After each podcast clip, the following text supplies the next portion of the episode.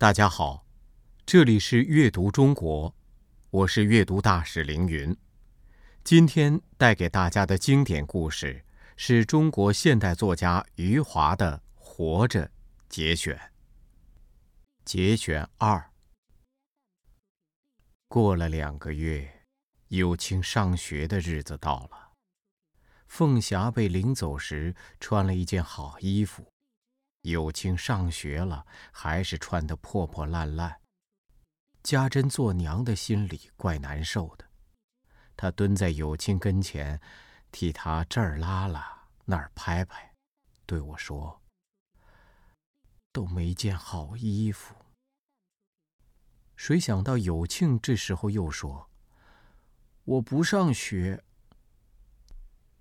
都过去了两个月。我以为他早忘了凤霞的事，到了上学这一天，他又这么叫了。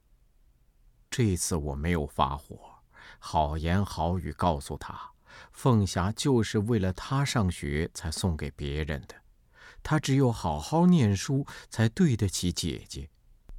有庆倔劲儿上来了，他抬起脑袋冲我说：“我就是不上学。”我说。你屁股又痒了。他干脆一转身，脚使劲往地上蹬着，走进了里屋。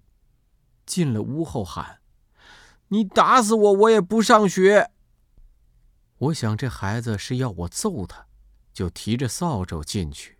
家珍拉住我，低声说：“你轻点儿，吓唬吓唬就行了，别真的揍他。”我一进屋。有庆已经卧在床上了，裤子退到大腿一面，露着两片小屁股。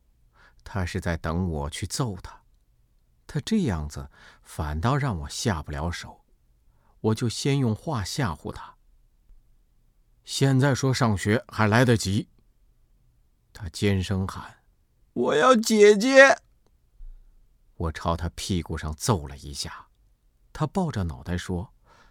不疼，我又揍了一下，他还是说不疼。这孩子是逼我使劲揍他，真把我气坏了。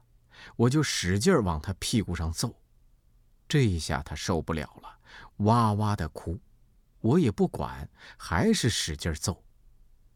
有庆总还小，过了一会儿，他实在疼得挺不住，求我了。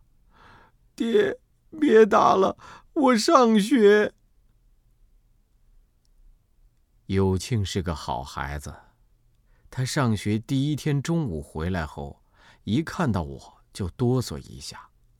我还以为他是早晨被我打怕了，就亲热的问他学校好不好。他低着头轻轻嗯了一下。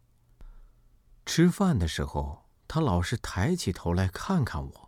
一副害怕的样子，让我心里很不是滋味想想早晨我出手也太重了。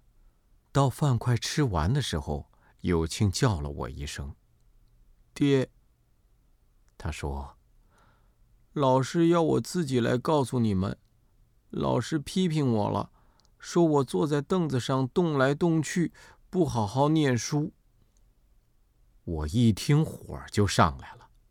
凤霞都送给了别人，他还不好好念书。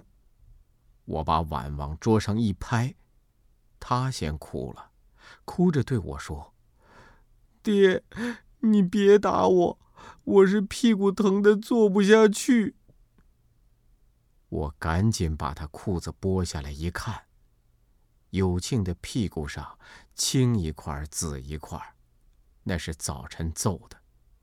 这样。怎么让他在凳子上坐下去？